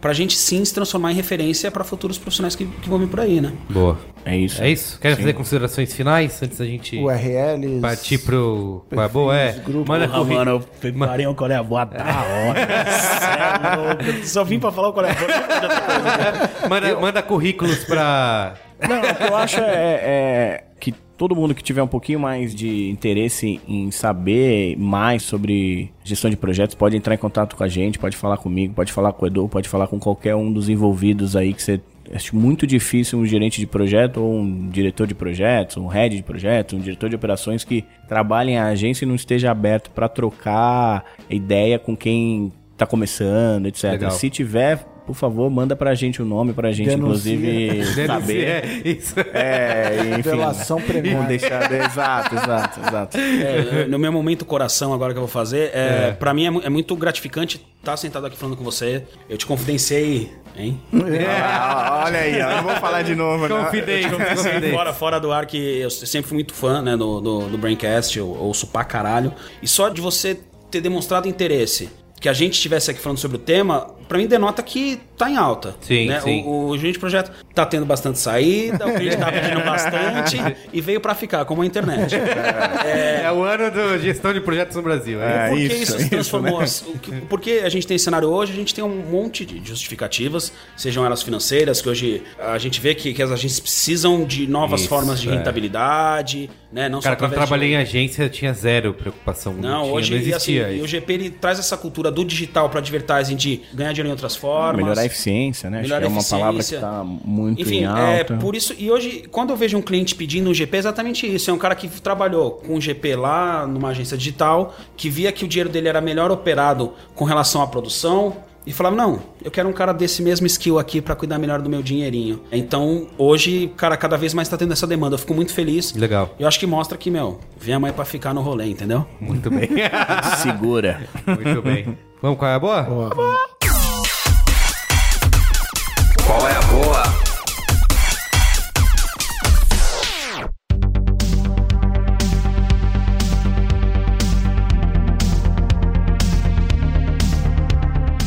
Vamos começar com o Edu, que tá cheio. Falou que Porra, irmão, trouxe... tô sem as 200.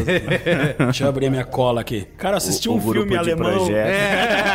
Assisti um Não, eu filme queria alemão. dar um calha a boca que a gente falou rapidinho no, no, no- na- na- no corpo aí. O Slack realmente eu usei bem pouco ano passado, mas é muito, é muito fácil de usar. é. E é legal que é uma coisa que eles vendem muito que é assim, se entrou alguém novo no projeto, tá tudo lá. No WhatsApp fudeu. Como é, que você É, vai vai, achar? o histórico, né? Assim, tá tudo lá e sincroniza com o Dropbox e tem, interface o- celular acho que super no legal. Adweek saiu recentemente um texto falando da RDA fora.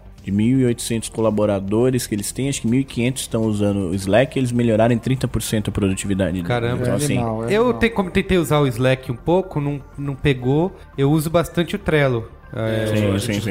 É, tem uma parte do Slack que é bem interessante, que são os bots, né? Você começa a colocar, Ah, encaixar verdade. ali, você tem uma série de coisas. Sei lá, você tem Sim. o seu channel, aí você curso, bota um bot. disso? Opa, opa. Tô precisando lá na firma desse curso aí. Você bota um bot que, sei lá, cria um to-do list atrelado ao channel. Olha, você legal. cria um negócio que integra com o seu Gira, que integra com o seu Trello, enfim. É quem usa outras ferramentas, o, o Slack deita e rola, entendeu? Integra o programa do GitHub. Ó, tá aqui, eu alterei isso aqui, ele já pega o código, já Exato, cola, já manda exato. de um pro outro. Notificação. Fora que ele tem muita coisa que você consegue automatizar. Sei lá, você, dependendo do tipo de alerta que você recebe no Slack, você consegue automaticamente criar uma outra atividade em outra plataforma. Então é bem. Pô, e tá valendo bem, né? Acho que a última vez que eu vi, acho que era 2 bi É, ou 3 bi, isso, né? isso. Negócio assim, Ah, né? Animal, Exatamente. animal. Muito bem. Você vendendo o site. Fala aí, Edu. Cara, Filme alemão. Eu assisti um filme Porra, alemão no Netflix disso no, não, no final de semana. não, vamos lá. Eu trouxe três. Qual como é que é? Qual é as boas? boas. Qualeses das boas. Não trouxe nenhuma referência a gerenciamento de projetos. Tá, não é- já não é temático. cacete, não é temático. e são três coisas distintas. O primeiro é um livro chamado Cozinha Confidencial, que é do Anthony Bourdain. Olha. É. Uau. EGP. Cara, EGP. É um livro que eu li, sei lá, uns oito anos atrás, alguma coisa do gênero. E é um livraço, mudou muito a forma com que eu vejo as coisas. Foi o livro que transformou Anthony Bourdain no que ele é hoje. Eu só vou ler aqui a, a orelhinha do livro, feito pela Nina Horta, que eu acho que, que, que resume bem o livro. Que Esse diz fez assim... o dever de casa, hein, Miri? É. Em meio a nuvens de fumaça de maconha, quantidades importantes de cocaína, outras várias drogas e uma animada atividade sexual, Bourdain mistura lembranças e comentários com direitos a famosos e Frank Sinatra. Muito derramamento de sangue, bebedeiras gigantescas, pitadas de suspense e uma alegria atordoante no ar. Meu Olha. Deus. Cara, e dá pra você fazer um, para- um paralelo, eu falei que não ia fazer, né? Mentira. É, com fazer um- gerenciamento de projeto. Esse livro é capa dura?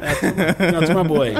Meu segundo Qual é a Boa? Eu não sei se foi falado aqui, o Merigo falou que não. É uma série chamada Boardwalk Empire, Boa. que tem o Steve Buscemi como protagonista. Ela tem fim, então não tem como o Guga Mafra fazer com que ela seja cancelada. Então isso é muito importante. Ela tem começo, meio e fim. Inclusive, um dos personagens é o Bob Carnavale, que ele é Ah, sim, o tá cara do vinil. É verdade. Ele é ambientado pelo Scorsese também, o primeiro, sim, sim, né, o primeiro é episódio. dirigido pelo Scorsese, é ambientado nos anos 20, na Lei Seca, nos Estados. Unidos, Isso. Uhum. e é como se fosse um Sopranos na década de 20, só que muito mais violento e tem É, peitinhos. às vezes os produtores, acho que o É, Terence Winter sim, sim, é um dos... Cara, é sensacional, ganhou o Globo de Ouro, Ganhou tudo que foi. E assim, eu não sei porque aqui no Brasil. É, não rolou, né? Eu não, eu não assisti- pediu muito, Eu não. assisti, acho que são uns dois, três episódios. Tem Mad Men, até hoje eu não assisti Mad Men, eu me prometo corrigir essa. Não, cara, mas procura, porque tem até o fim, é bem legal e, e- e vale a pena. Legal. Meu terceiro, qual é a boa? Tá cansativo hoje, irmão. Sério, isso é bom. É uma banda chamada Blitz the Ambassador. É, e sem querer aqui parecer pau no cu hipster, que conhece banda diferentona. Bandas que ninguém é, nunca ouviu é falar. Conhece essa banda antes de É, você? né? é, na verdade, é um rapper é, de Gana. Que ele faz. Fazendo um paralelo aqui, eu que não gosto de fazer paralelos, é como se fosse um benegão africano. Ele mistura uma porrada de ritmo com jazz, etíope, com umas coisas bem diferentes e fica um som muito moderno. E eu conheci em 2012 e até hoje pra mim soa muito moderno. Mas o mais legal não é a banda em si que eu queria falar. O mais legal foi como eu conheci essa banda, que aí eu acho que é um qual é a boa. Eu acabei de voltar do, do South By, como vocês falam. South by, é. South by. E eu vi uns amigos e falaram, porra, mas você que gosta de muito de música tal, você foi até lá conhecer banda, você precisa até lá pra conhecer banda. E eu reparei que o que eu tava mais ouvindo no meu Spotify eram coisas que eu conheci aqui em São Paulo. E como é que eu conheci aqui em São Paulo? Conheci num lugarzinho muito famoso, que hoje em dia eu evito ir quinta, sexta, sábado. Eu vou às terças ou quartas, chama Sesc Pompeia. Você pega lá, cara, Vai ter banda de tudo que é lugar. Eu conheci lá Blitz the Ambassador, conheci Bomb Estéreo, conheci o Russo Passapulso, que o, o Higino fala bastante. Quem trabalha em agência normalmente pode se afiliar, né? Associar, né? o Sim, sim, sim, né? sim. Tem essa aí. E, cara, você paga, sei lá, 8 reais no ingresso na choperia. O chopp é de. É, não é de graça, é. Você paga 5 reais no chopp, é super barato. O máximo que vai acontecer é você ir assistir uma banda que você não gosta e tá tudo bem. Você não pagou caro, você conseguiu estacionar seu carro atrás do Sesc, não paga nem estacionamento, é super barato, é mais barato que no cinema. E assim você conhece banda boa pra caralho. Então eu recomendo ir ao Sesc Pompeia durante a semana. Antigamente eu até pegava e jogava a banda no YouTube pra ver o que ela tocava, mas hoje em dia eu vou na surpresa, vou no Legalize. E eu conheço É. muita banda legal assim. Pô, que legal. E eu tenho um bônus aqui. De qual é a boa? Presta atenção que eu venho com mais um. pra quem gosta de vinil, tem uma gravadora do Jack White, chama Third Man Records. Inclusive, eu eu sou tão fã desse cara que eu fui até Nashville só pra conhecer essa, essa gravadora e é um momento Ah, pau é? no cu. Ah. Mas de tanto que eu sou fã dele. E ele tem uma Você iniciativa. na casa do, só na casa do Johnny Cash. Fui visitar o museu do Johnny Cash também. Você foi lá, Fudido. mas a gravadora era o. É do Jack White, é animal e ele tem um plano de assinatura de vinil que é trimestral, você paga 60 dólares por trimestre e você recebe.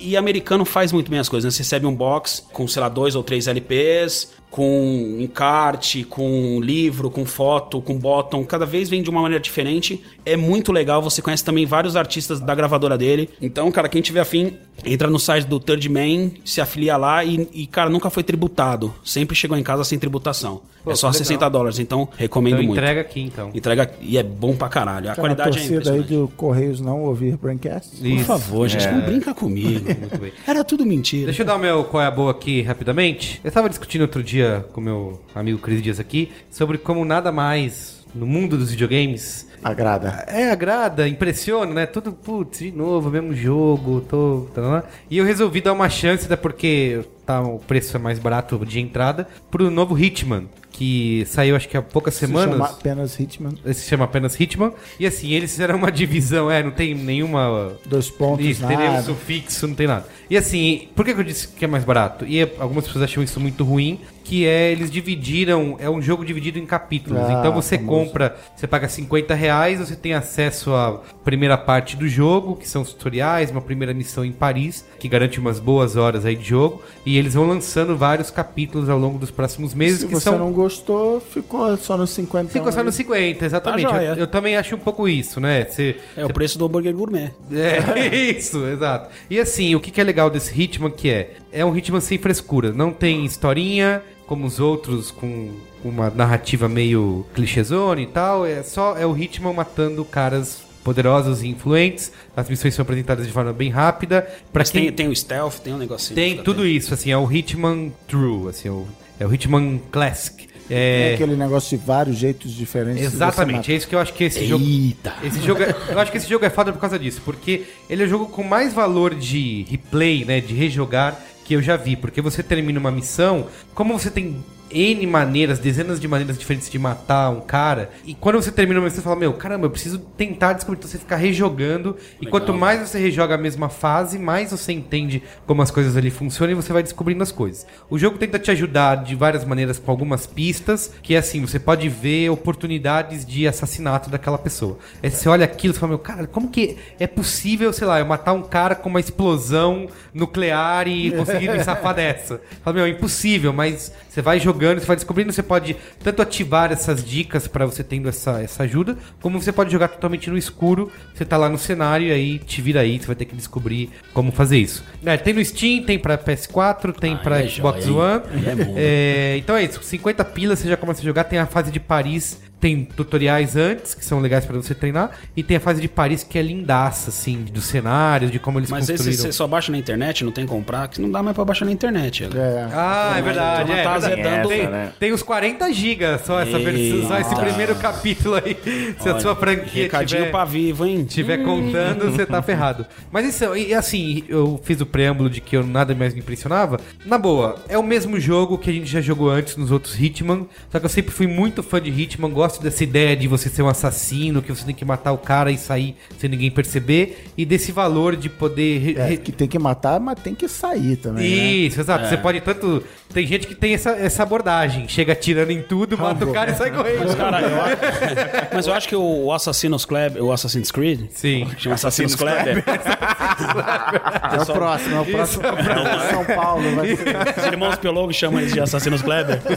É, eles fizeram um jogo em 2D, Uma ficou versão bem 2D. legal, tipo plataforma. Nesses Isso, jogos bem de bonito. stealth, eu vou. Não, eu não vou matar ninguém. Aí É. eu entro e tal. Aí, tipo, eu tropeço. Isso. Cai e vai. Aí você fala, já foi, já me, desco- já me descobriram. Igual pra você, Rambo. eu sou merdeiro nesse jogo.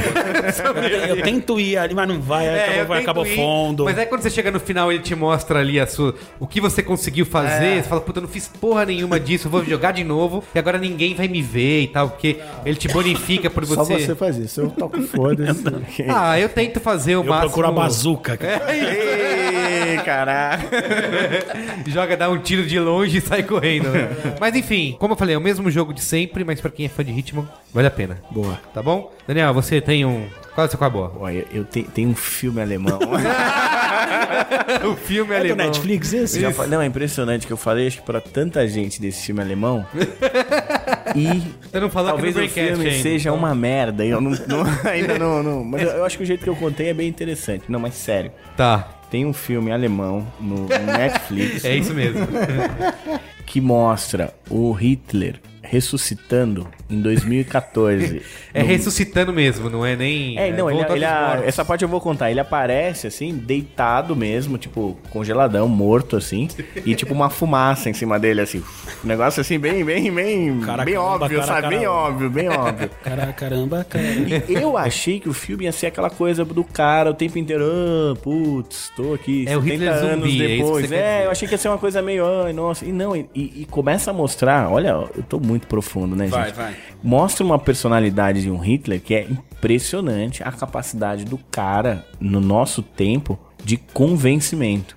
É impressionante, assim, Pra mim mo- mostrou um, um Hitler como eu imaginava. Cruel, muito, muito, muito, muito duro nos seus argumentos, assim, mas que conversa cinco minutos com as pessoas E e, convence. e convence, cara. É meio Mas é assustador, que é uma assim. comédia? É um drama? comédia. É eu tô uma confuso. comédia, então, é uma comédia, Uma mas eu não sei, eu achei muito sério, eu achei muito sério. Tá. E tem um pano de fundo, assim, que é Alemanha, 2014, tem uma caralhada de... Tem, tem uma temática de refugiados e tem uns momentos que ele mostra, assim, opiniões do povo ali, que você parece fica meio... agora. Parece o Facebook aqui Sim. no Brasil. Aí você fala, Sei, sei muito bem. Gente, Parece calma. hoje em dia, né? É o volta, gente, volta, volta. Mas qual que é o nome que você não falou? É um, é um filme alemão, não sei se eu já falei essa parte. Procura É, na Netflix. chama Ele Está de Volta. Ele está de volta. Ele está de volta. Tá no Netflix, tá no, no, no meu Apple TV, aparece em lançamentos. tá? Muito bem. É um filme de 2015, mas que ele volta em 2014. Acho que isso é importante frisar. Pô, interessante, recomendo, hein? Quero recomendo, ver. recomendo. Muito bem. É isso? Assisti nem por um É cara. isso Em aí. alemão, em alemão é Eisenwasser. Cristiano Dias, você como paraninfo aqui, Eu vou dar uma chave boa que eu venho prometendo aqui, que é um livro que eu finalmente acabei de ler, que se chama A Garota no Trem, que é... claramente um, é um livro bom, muito bom, mas claramente no vácuo do Garota Exemplar. Ah, tá. É um, um segmento? É um thriller policial, vai, rola um crime. Pô, eu li esse livro, hein? É, garota, Não tô falando do filme, eu li o livro. É, não. E tem aquele mistério de algo que está realmente acontecendo. Algo de tem- errado não está certo. É, tem, tem, ga- tem garota no título e tal. Sim. Mas assim, é aquela história de livro que o livro, nas primeiras, sei lá quantas páginas, tem que chamar a sua atenção. Então o livro começa com uma garota no trem, ela fala, ah, eu pego o trem, e, é meio dia, é diário, né? Que nem o garoto exemplar. Sim. Ah, sei lá, domingo, dia tal, hora tal. Ah, peguei o trem e comecei a ver tal. E aí ela conta que ela para todo dia, o, o trem para num sinal, e ela olha para uma casa e tem um, um casal que é lindo e apaixonado e tal, e ela inventou um nome para os dois, e ela começa a contar, nananana, e aí segue o trem, aí você já começa a sacar que ela é meio alcoólatra, ela, ela é meio fodida na vida, alguma coisa deu muito errado na vida dela, e o trem segue. Aí acaba o capítulo, aí fala assim, não vou lembrar o nome, tipo, um ano antes, e aí é o ponto de vista da menina que tava na casa, e ela observava. Entendi. E aí, come... aí você já saca que, puta, beleza, vai ter uma coisa legal. E aí começa a desenrolar naquele esquema muito. Acaba o capítulo, você fala, não, peraí, eu preciso ler o próximo pra saber o que aconteceu. Tem cliffhanger de. É, e a única dica é que, assim, ficar ligado que tem o aspas presente e tem o passado que vai e volta, pra você. Que o grande negócio é o que aconteceu no passado e você entender. Mas o que eu achei muito legal desse livro é que ele, é- ele é sempre em primeira pessoa, cada capítulo é em primeira pessoa de personagens diferentes. E ele joga muito com um negócio de. que a gente interpreta para os dias atuais, que é o ponto de vista, né? Então, assim, uma personagem fala um negócio, ela- aí, tipo, tem um exemplo que é uma personagem sai de um lugar, vai pra rua, aí encontra com outra personagem. E aí a- essa segunda personagem fica com medo da primeira, e a primeira, que é a narradora, fala assim. Ah, deixa de babaquice, eu não tô aqui por sua causa. Você acha que você é o centro do mundo? Eu não tô aqui por sua causa. Aí eu ri e fui embora. Aí acaba o capítulo e começa o capítulo seguinte, que é no, no ponto de vista da outra mulher. Ela fala, ela está me perseguindo. E aquela risada maquiavélica dela prova. Então, assim, as pessoas vão vendo coisas e inventam uma puta história em cima, quando a outra pessoa tava Tem só com dor de barriga e saiu, tava, tava, tava atrasado. Esse é o seu novo Mr. Penumbra? Vai quebrar É, o. sei lá, pode ser. o Assim, ele não precisa quebrar, ele já é best-seller no mundo Ah, inteiro. entendi, tá bom. Já vai virar um filme. que o Mundo e região. O Cris, o Cris indicou aqui o Mr. Penumbra. Como que era o nome? É a livraria 24 horas do Mr. Isso. Penumbra. E foi um sucesso. A, a editora teve que encomendar novas edições. Não, esse vai vir. Já fizeram um filme que vai estrear agora com a, acho que é com a Emily Blunt. E é, cara, thriller policial maneiro. Boa. E a outra dica é um disquinho, já que falamos de banda aí, que é antigo. Eu estava eu no South By. Na época que eu ia no South By e eu descubro umas bandas nos modos bem bizarros, por exemplo, Vampire Weekend. Vampire Weekend eu descobri vendo Saturday Night Live, uma das maneiras mais caretas de você descobrir banda nos Estados Unidos. ah, tava É vendo no- Chacrinha e, e vi a banda. E essa banda eu descobri no show da firma, na festa do South By de 2011 ou 2012, enfim, pouco importa. Que é o Walk of the Earth, que é aquela galera que fez o vídeo que você já viu, que são cinco pessoas tocando Somebody I Used to Know num violão só. Ah, sim, eu lembro. E eles sempre fazem videozinhos, sacadinhos, viraizinhos e tal, muito nessa brincadeira de tempo real e tal, um que, um que de OK Go. E eles lançaram naquela época o seu primeiro disco, eles já lançaram um outro ano passado, que é o Revo, que na verdade é R.E.V.O. R-E-V-O, com ponto entre cada letra. e, e, cara, é um disco que eu escuto direto porque ele, ele tem músicas rapidinhas e lentinhas, mas eu acho um disco altamente alto astral. Eu fico feliz quando eu escuto esse disco que tem. Os caras são músicos ótimos, tanto que as brincadeiras que eles fazem nos vídeos é tipo, os caras estão tocando ao vivo e dando cambalhota, não sei o que, não sei o que lá. E, cara, eu- a maneira que eu tenho de descrever isso, eles, eles têm. Faz você ficar de pé e realizado. E, e- e com tesão com a coisa realizada de Vendo a pé. coisa de pé, né? De pé e realizado. O canal deles no YouTube tem muito cover. Eles fizeram o famoso macete de, de banda nova de vamos gravar uns covers legais pra chamar atenção, como o próprio Somebody Used to Know. Mas eles têm músicas é, originais muito legais. Acho que no, no- nesse disco Rival tem um, uma ou duas músicas covers, enfim. Busca aí a banda como geral, Walk of the Earth. Mas esse disco especificamente eu curto muito O novo, é, é bom, mas Tem nas plataformas, tem nas melhores plataformas, de streaming? Eu acho que no Spotify Brasil não tem esse disco. Olha aí. É um problema que eu tenho. Eu tinha na, na minha conta quando eu viajava, É, sim. eu tinha lá e foi uma das percas, foi uma das perdas que eu tive quando eu migrei minha conta para o Brasil. Entendi. Mas talvez tenha mudado isso. Tá bom. Então eu escuto por aí. Tá. E eu, eu vejo no YouTube e no meu Google Music tem também. Boa. Faltou mandar um beijo, hein? Para Igual Roraima. aquele deputado, né? Que não mandou, não lembrou do filho, né? Mandar um beijo pros GPs da Ogilvy. Olha, isso. Muito que bem. Quer mandar também para os GPs? do- Se não mandar, a turma vai ficar chateada, Isso, né? Já foi pros meninos. Muito bem, é isso? É isso. Valeu, gente. Valeu, um abraço. Valeu, boa noite.